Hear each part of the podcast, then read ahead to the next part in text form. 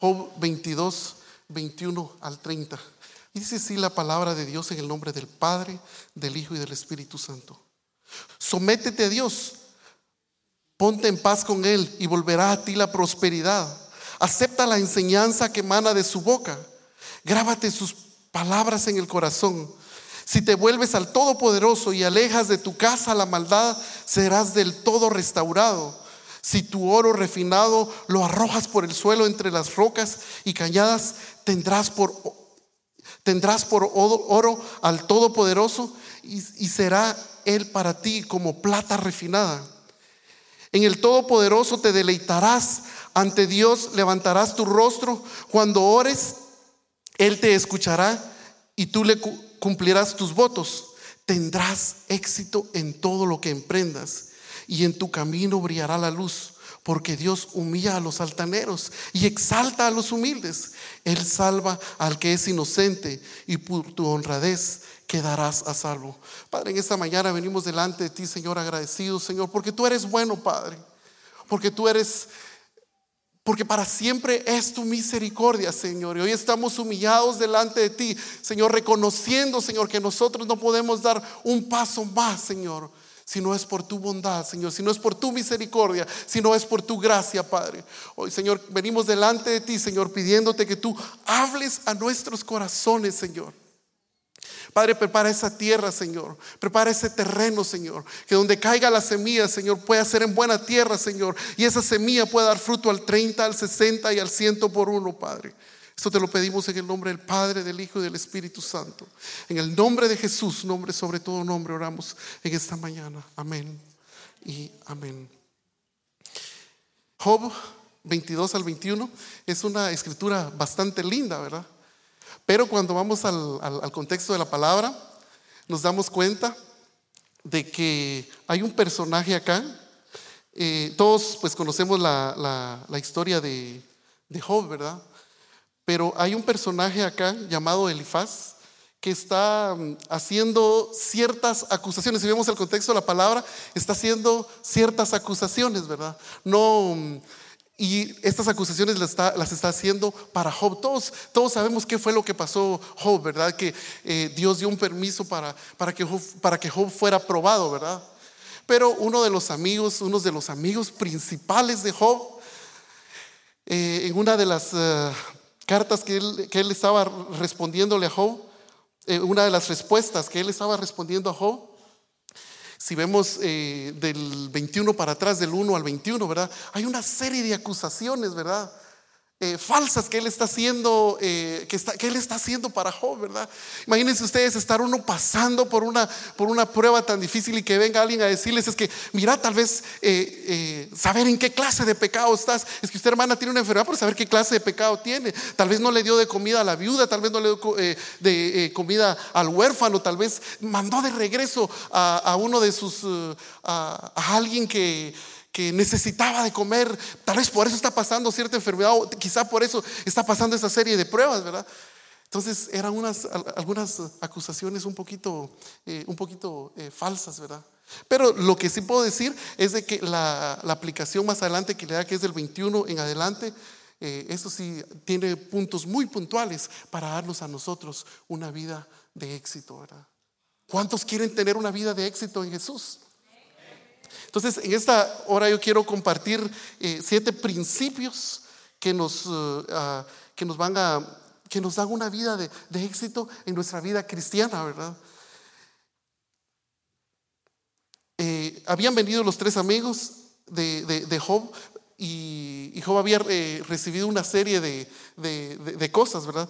Pero de aquí para adelante, de, Job 22, 21 en adelante, nos habla de esos, siete, de, esos siete principios. Y el primer principio que yo quiero tratar acá, Elifaz había estado mencionando, es eh, Job 22, 21. Dice, someteos a Dios, ponte en paz con Él. O sea, él, estaba, él sí estaba dando la, la medicina para, para para muchos de los casos que quizás nosotros hemos, hemos, nos ha tocado vivir, pero no en este momento para Job, ¿verdad? Dice, someteos a Dios, ponte en paz con Él y volverá a ti la prosperidad.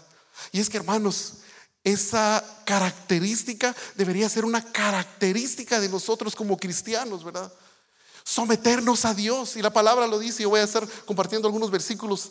Eh, ahorita, ¿verdad? Pero la palabra dice que nosotros nos tenemos que someter a Dios, que nosotros nos tenemos que someter a su palabra, que nosotros nos tenemos que someter a nuestros líderes, que nosotros nos tenemos que someter a nuestros pastores. Pero en muchas ocasiones, por esa misma naturaleza humana que a veces reina en nosotros, no podemos someternos, ¿verdad? Y si no podemos someternos a nuestros líderes, si no nos podemos someter a nuestros pastores, mucho menos vamos a podernos someter a Dios, ¿verdad? Y Dios nos está, eh, nos dice cada día que nosotros tenemos que ser sometidos a la palabra, ¿verdad? Sometidos a la palabra, ¿verdad? Dice eh, tercera de Juan 3, 1, 12. Amado, yo, sé que, yo deseo que tú seas prosperado en todo, en todas las cosas, y que tengas salud, así como prospera tu alma. Eh, Juan está deseando que, sea prosperado en todo, porque aquí en, el, en, Job 22, 21 eh, dice, someteos a Dios, ponte en paz con Él. Cuando estemos en alguna circunstancia, hermanos, donde, donde hayamos pecado en nuestro corazón y sintamos que no estamos en paz con Dios, pongámonos en paz con Él. ¿Por qué? Porque dice, y volverá a ti la prosperidad, dice. Pero eh, yo, quiero, yo quiero ser bastante claro con esa palabra prosperidad porque uno vengo a, predicar eh, prosperidad, eh, prosperidad aquí nada más de finanzas. Porque hay, cuando Juan dice aquí, amado, yo deseo que tú seas prosperado en todas las cosas, está hablando de una prosperidad integral, ¿verdad? Porque nosotros no dependemos solo de las finanzas. Nosotros dependemos de una serie de prosperidad, ¿verdad? Imagínense ustedes una prosperidad en el conocimiento de la palabra, ¿verdad? De esa palabra que llena nuestras vidas, de esa palabra que nos permite vivir con vida, de esa palabra que nos permite compartir con otros, ¿verdad? Ese es el tipo de prosperidad que nosotros queremos, ¿verdad? Imagínense ustedes una, una, prosperidad con el fruto del Espíritu en nosotros, ¿verdad? Con amor, gozo, paz, paciencia, ¿verdad? En muchas ocasiones, eh, hermanos, necesitamos ese tipo de prosperidad, necesitamos que ese tipo de fruto eh, tenga prosperidad en nosotros, ¿verdad? Imagínense, eh, nosotros tenemos teniendo más amor por los demás. Imagínense nosotros que al levantarnos, ¿verdad? cuando usted se levanta, se levante con aquel gozo, ¿verdad? Con esa prosperidad del gozo, ¿verdad? Con esa prosperidad de la paciencia, ¿verdad? ¿Será, ¿Será, que solo yo estoy carente de paciencia. A veces necesitamos ser prosperados en esas áreas, ¿verdad? En paciencia, en benignidad, en bondad, en fe, hermanos. Necesitamos una prosperidad de fe también, ¿verdad? De mansedumbre, de templanza. Imagínense ustedes una prosperidad en sabiduría. Pero eso va a suceder si nosotros nos volvemos a Dios cada día, ¿verdad? Si estamos nosotros bajo la sombra del omnipotente, ¿verdad? Vamos a tener ese tipo de prosperidad, ¿verdad? Eso va, eso va a suceder si nosotros frecuentemente, si nosotros estamos cada día eh, que, podemos estar en, el templo, ¿verdad? Miren ustedes, yo, yo estoy muy agradecido con Dios porque el Señor sigue poniendo modelos en, nuestra, en mi vida para poder ir aprendiendo. Y como decía uno de los hermanos ayer, así es como quiero ser yo. Eh, yo sé que la iglesia aquí tiene su tiempo de, oración cada día eh, por las mañanas, ¿verdad? Imagínense qué gran bendición eso para uno poder tener una prosperidad de esta índole, ¿verdad? Y una prosperidad en sabiduría, ¿verdad? Pero no es la sabiduría terrenal, ¿verdad? Porque esa, esa sabiduría a veces la tenemos eh, por falsas, por filosofías falsas, ¿verdad? No, una sabiduría de la que viene de lo alto, de esa sabiduría pura, ¿verdad? Pero eso, eso va a suceder si nosotros nos sometemos a Dios cada día, si nosotros estamos involucrados en la iglesia cada día. Imagínense ustedes también una prosperidad en obediencia, ¿verdad? Entonces ese tipo de, prosperidad, una prosperidad integral, ¿verdad? Y por ende, ¿verdad? Pero eso, eso, eso yo lo dejo hasta de último, ¿verdad? Una prosperidad económica, ¿verdad? Porque también eh, eh, las finanzas nos, sirven para bendecir a otros, ¿verdad? Las finanzas nos sirven también para sostener a nuestras familias, las finanzas nos, sirven también para nuestro, nuestro diario vivir, ¿verdad? También eh, queremos esa prosperidad, pero primero tienen que estar puesta nuestra mirada en las cosas de arriba, ¿verdad? Que son este tipo de prosperidad, ¿verdad? Así que ese es el primer principio de la prosperidad. El segundo principio es enseñable. Job, Job 22, 22 dice, acepta la enseñanza que emana de su boca. Graba sus palabras en el corazón. Cuando dice acepta la enseñanza que emana de su boca, pues el Señor no, no eh, tenemos una comunicación directa con Él por medio de, su palabra, ¿verdad? Pero también tenemos una comunicación con Él por medio de la oración y también tenemos una eh, podemos escuchar de Él por medio de nuestros líderes o pastores, ¿verdad? ¿Cómo estamos escuchando esa enseñanza? ¿Con qué corazón estamos escuchando esa enseñanza cuando el pastor está predicando de los diezmos y las ofrendas? ¿Cómo, cómo está afectando eso a nuestro corazón? ¿Estamos realmente siendo oidores y hacedores de lo que de esas enseñanzas que el pastor está dando? O, cerramos nuestro corazón para eso? ¿O le estamos dando lugar al enemigo que, que se robe esa semilla?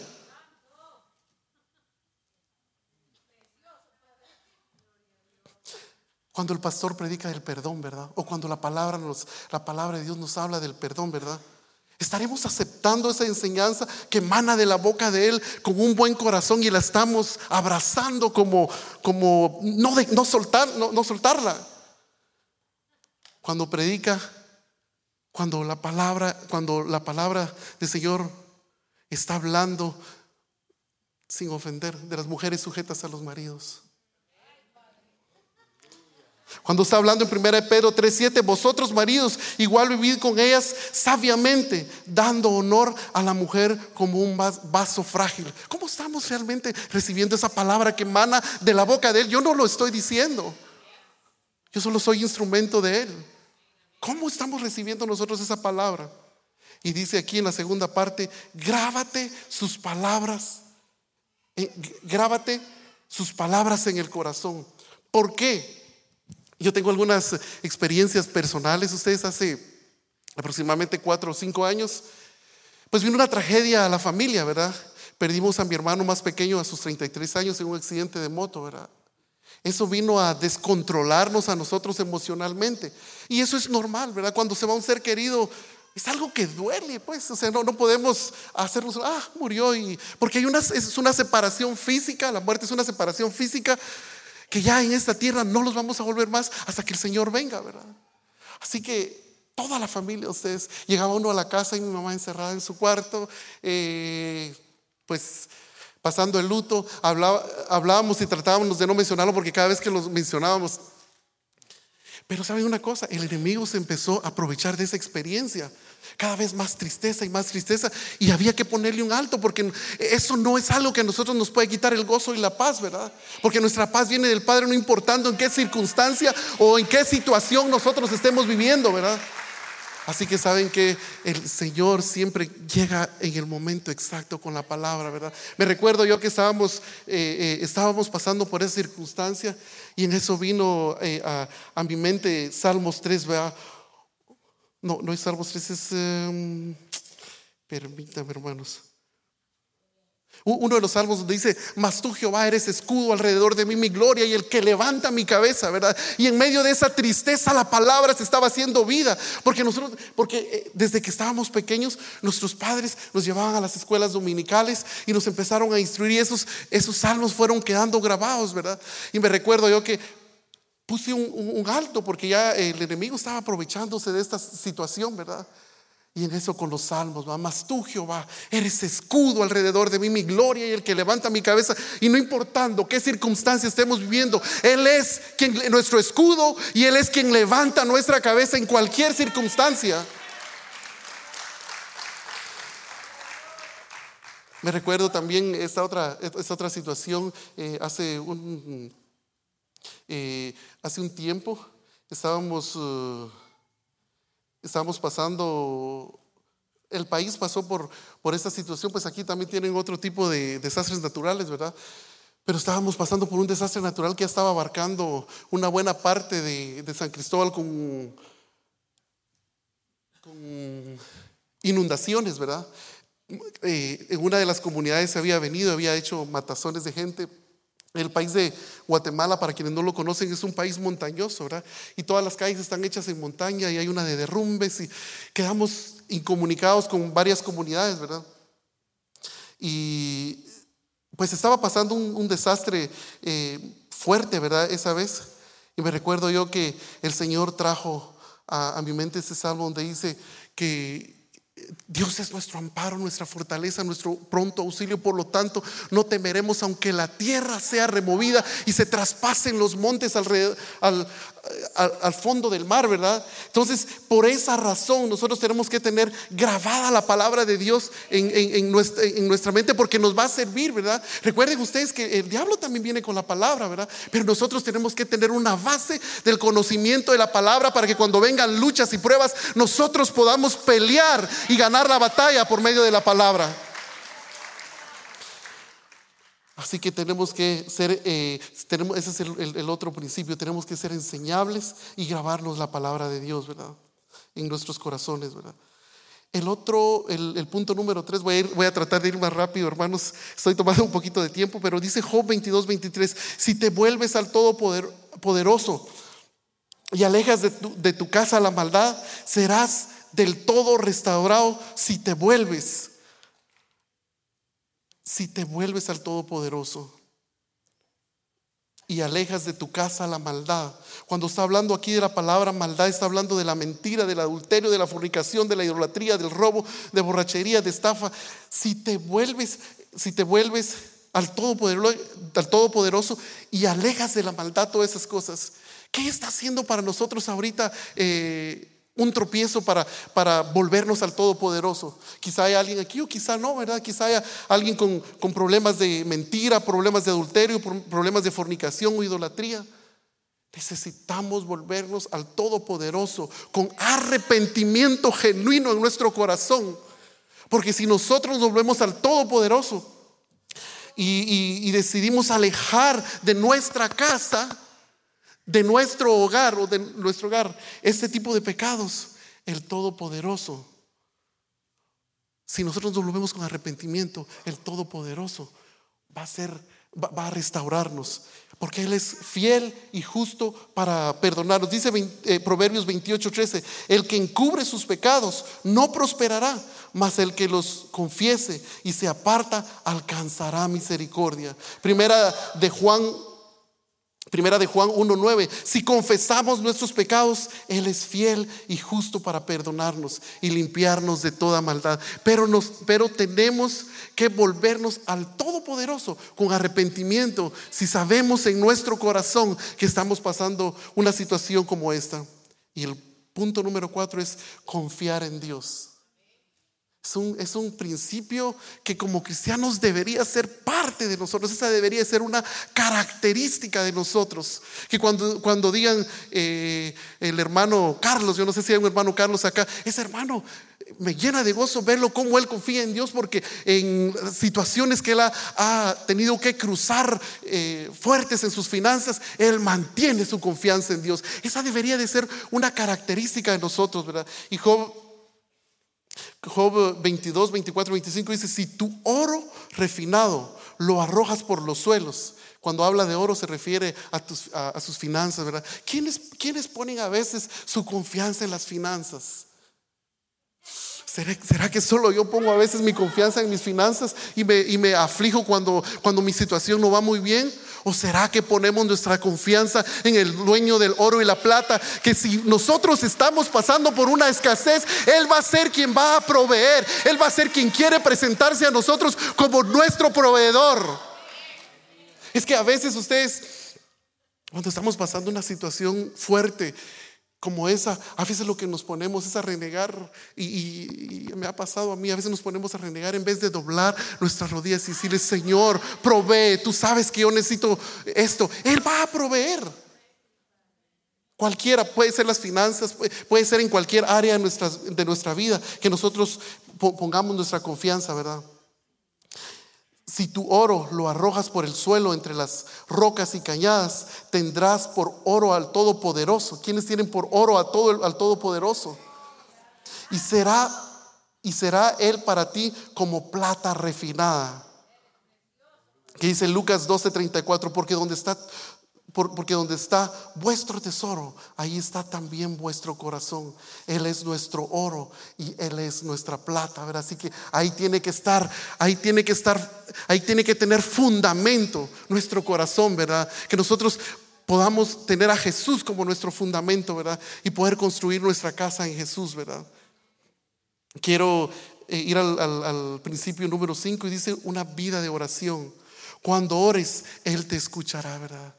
La palabra nos habla que nosotros tenemos que estar en comunión con nuestro Padre día con día, no una vez a la semana, no solo cuando venimos a la iglesia, sino una una, una, forma de nuestra vida, ¿verdad? Que nosotros estemos en comunión, comunión con nuestro Padre, ¿verdad? Y miren, hermanos, yo entiendo que a veces pues estamos muy ocupados y nos levantamos muy, eh, las mamás a veces tienen todos los quehaceres, pero mientras está llevando a cabo los quehaceres de la casa o mientras va manejando, acá todos tienen vehículo, mientras va manejando, ir en comunicación con su Padre, mientras está trabajando.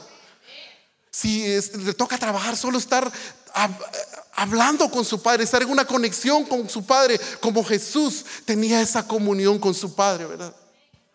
Yo trato de tener siempre material en el carro porque cuando voy en el carro pongo material y ahí voy platicando con mi padre, ¿verdad? Platicando con el gran yo soy, ¿verdad? Qué privilegio el que nosotros tenemos tan grande, pero a veces no lo aprovechamos de tener una, una entrada directa al trono de la gracia, ¿verdad? Pero a veces no aprovechamos, perdemos el tiempo. Y hermanos, tenemos que aprovechar bien el tiempo. No estamos, no estamos, eh, no estamos para perder el tiempo. Estamos viendo los últimos tiempos. Aprovechemos ese tiempo con nuestro amado. Tomamos, tomemos esa mejor decisión de poder venir, contemplar la hermosura de nuestro, de nuestro, amado, ¿verdad?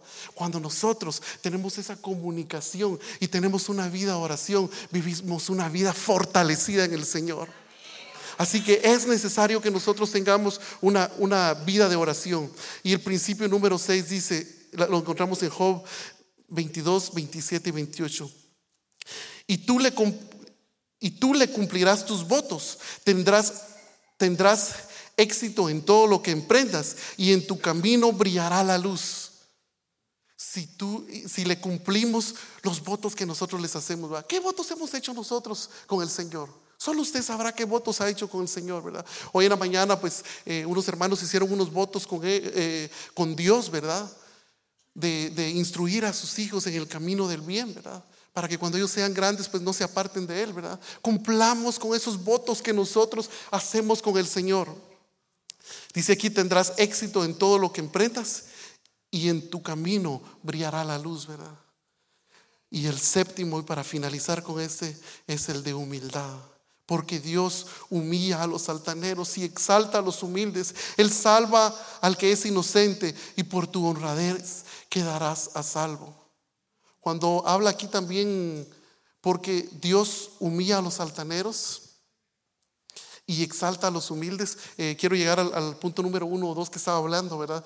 Que cuando nosotros nos sometemos a Dios, cuando nosotros nos sometemos a nuestros pastores, estamos dando a conocer una actitud de humillación, porque eso a veces no es fácil, a veces nuestra naturaleza humana no nos permite que nosotros nos humillemos, sino que la naturaleza humana, eh, ahí nos damos cuenta cómo somos espirituales, eh, la naturaleza humana lo que, eh, lo que quiere es, es, que nosotros nos exaltemos, que nosotros nos creamos los mejores, ¿verdad? Y en muchas ocasiones sucede lamentablemente, hermanos. En muchas ocasiones queremos ser eh, como nosotros y hacemos a un lado al Señor. Hacemos a un lado a, otros hermanos, los miramos con ojos altivos. En Proverbios, una de las cosas que, el Señor detesta, eh, en, las cosas que el Señor abomina, donde dice eh, seis cosas aborrece Jehová y siete abomina su alma. El primero que menciona son los ojos altivos. Ah, es que yo quiero ser mejor que el pastor, ¿verdad? Yo, quiero, yo canto mejor que ese hermano, ¿verdad? O a veces hacemos de menos a otros hermanos, ¿verdad? El Señor mira de lejos, dice, dice acá en, en Job 22, 29 y 30, porque Dios humilla a los altaneros, a esas personas que, son altaneros o, tienen ojos altivos, ¿verdad? Que se ven más que los demás, el Señor los humilla, ¿verdad? Así que cuando sintamos, porque esa es una de las formas que el, enemigo ataca también, de, de que nosotros podamos ser orgullosos, ¿verdad? Pero si nosotros somos humildes y adoptamos ese carácter de Jesús, con su humildad. Dice, haya pues en nosotros ese mismo sentir que hubo en Cristo Jesús, ¿verdad? Un carácter de humildad, ¿verdad? Otra de las características de la humildad es reconocer cuánto necesitamos de Dios, ¿verdad? Esa es otra característica de la humildad, ¿verdad? Dice Santiago 4:6, pero Él da mayor gracia. Eh, eh, dice, Dios resiste a los soberbios y da gracia a los humildes. Así que aquel que es soberbio, aquel que no, no acepta una corrección de su líder, de su pastor, aquel que es soberbio, déjeme decirle, y me da pena decirlo, pero el Señor también lo detesta. Pero aquel que es humilde, aquel que, que se deja moldear, ¿verdad? Eh, por sus líderes, por sus pastores, por Dios, por medio de la palabra, el Señor lo ve de cerca. El Señor atiende al humilde, dice. El título que yo le había dado, y perdón que yo lo, lo mencione hasta de último, era éxito en nuestra vida espiritual, ¿verdad? Yo creo que si nosotros adoptamos estos siete principios, vamos a tener éxito en nuestra vida espiritual, ¿verdad? Imagínense ustedes, yo, yo, yo he, dicho a los compañeros de trabajo y con las personas que puedo compartir, les he dicho, qué mayor éxito que el tener, eh, que terminemos nosotros la carrera. Eh, qué mayor satisfacción, perdón, que nosotros terminemos la carrera con éxito, ¿verdad? Imagínese estar cara a cara con el Señor y que el Señor diga, bien hecho, siervo fiel, en lo, en lo, poco has sido fiel, sobre mucho te pondré, entra en el gozo de tu Señor. Ay, ustedes, yo me derrito con esa palabra, porque no importa qué éxito hayamos tenido, quizás no hayamos tenido cosas materiales en esta vida, quizás no hayamos alcanzado ningún, ah, ningún grado académico, quizás no hayamos tenido una casa aquí, pero lo que debería ser nuestro anhelo es alcanzar esa meta con éxito y poder entrar gozosos al gozo de nuestro Señor por toda la eternidad. Y no va a ser ya solo por un momento, sino va a ser por toda la eternidad, ¿verdad? Mi anhelo, hermanos, es que ustedes puedan tener éxito en su vida espiritual cada día. Así que cada día levantémonos con todas las fuerzas entregados a Dios y que podamos tener un éxito en nuestra vida espiritual.